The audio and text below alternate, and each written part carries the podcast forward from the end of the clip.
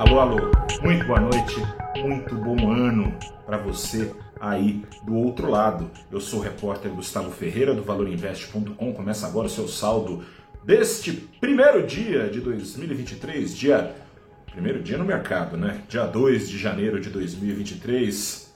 Mais que um grande ano, eu te desejo um ano muito, muito, muito, muito, muito mais auspicioso do que aquele 2023 que ficou refletido de acordo com o sentimento do mercado nos ativos neste primeiro pregão sob governo Lula 3. O Ibovespa, principal índice da bolsa, afundou 3,06%. Das 89 ações da nova carteira teórica mais famosa do Brasil, só oito subiram. O dólar subiu, esse subiu 1,5% aos R$ 5,36. Mas o que, que aconteceu? Aconteceu o seguinte: para começar, não agradou exatamente o mercado o discurso intervencionista do ponto de vista econômico do presidente Luiz Inácio Lula da Silva neste domingo. Mas também não surpreendeu, né? Quem se surpreendeu ali estava bem fora, estava em Nárnia, né? Foi mais do mesmo. Pegou mal mesmo foi o aparente desalinho da prática inicial do governo em relação à teoria defendida pelo novo ministro da Fazenda, Fernando Haddad, que tomou posse hoje, nessa segunda-feira. O escolhido de Lula, e assim foi no seu discurso de hoje, tem chamado para si as preocupações número zero, digamos assim, do mercado. Haddad tem apontado o reequilíbrio das contas públicas, a queda do déficit, como um meio de se abrir espaço à queda de juros, porque abriria espaço para uma inflação mais maneira e, portanto, isso tudo abriria espaço para o crescimento da economia. Na semana passada, por exemplo, Haddad bateu o pé contra, contrariamente a prorrogar subsídios, desoneração, desconto de impostos nos combustíveis. De acordo com Haddad, a revisão de subsídios como esses, como esses e não só esse, é, integraria um ajuste fiscal severo já neste comecinho de governo. Foi assim que ele prometeu na semana passada, mas apagaram-se as luzes do último governo, acenderam as luzes deste governo, a caneta presidencial está em outras mãos e essas mãos, as mãos de Lula, assinaram a extensão, a prorrogação da desoneração dos combustíveis por mais, por mais 60 dias. E aqui fazer um parênteses a ação da Petrobras hoje caiu quase 7%. Por quê? Porque o senhor Jean Paul Prates, indicado futuro presidente aí da Petrobras, tem tudo a ver com essa história. Na sexta passada, quando foi confirmada a sua indicação, falou de mudar política de preço, seria uma das pessoas defendendo essa prorrogação da desoneração por mais 60 dias. Isso para quê? Para que em 60 dias seja definida uma nova política de preços para a Petrobras, para que os preços possam cair, ainda que sejam devolvidos os impostos para os seus devidos lugares.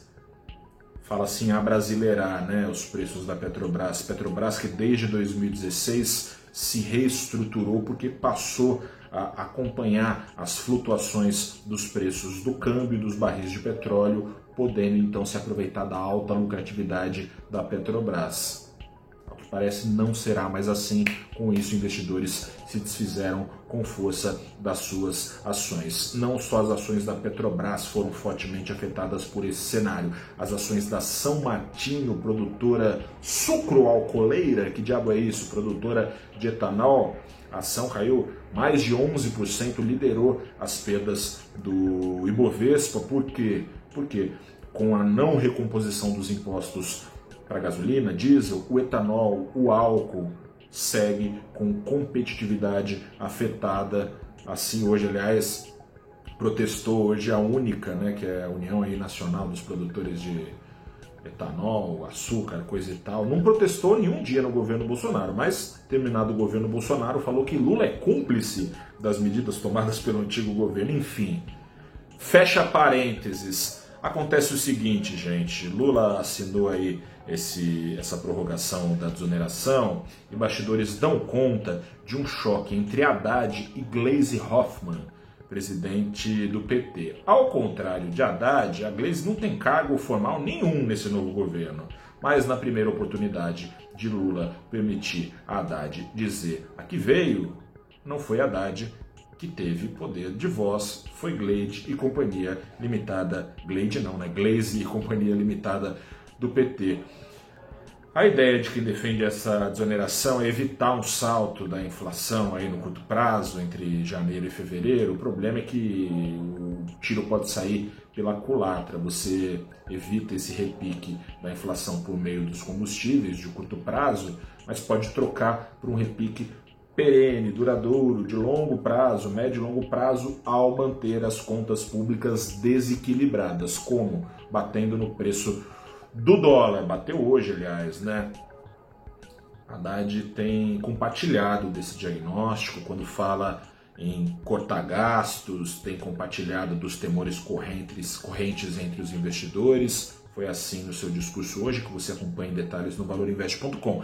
Mais ou menos nesse comecinho de governo, parece, parece, comecinho mesmo, né? Primeiro dia, parece faltar autonomia aí para o Haddad colocar seus planos ambiciosos. Hoje ele falou isso, num ajuste fiscal ambicioso, uma âncora fiscal factível e ao mesmo tempo ambiciosa para tomar lugar do teto de gastos. Será que ele vai ter autonomia? Vamos ver. Por hora, falta. Comecinho de governo, mas a bem da verdade, o governo, com as suas mil aspas, já começou nos últimos dias na equipe de transição, né? E ainda mais com o vácuo de poder deixado pelo último presidente, enfim, tem faltado. Vamos ver se Haddad consegue de fato tomar as rédeas da situação e cumprir aquilo que vinha prometendo. Tá cedo, vamos ver o que vai dar. Um grande abraço para você, mais uma vez, um grande ano, que seja um ano de.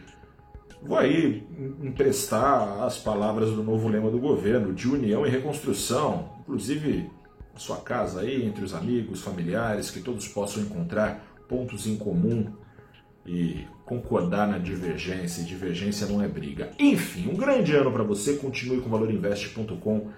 Ao longo de todo o ano continuaremos informando tudo aquilo que você precisa saber para ganhar dinheiro com aplicações e para proteger o dinheiro que você já tem.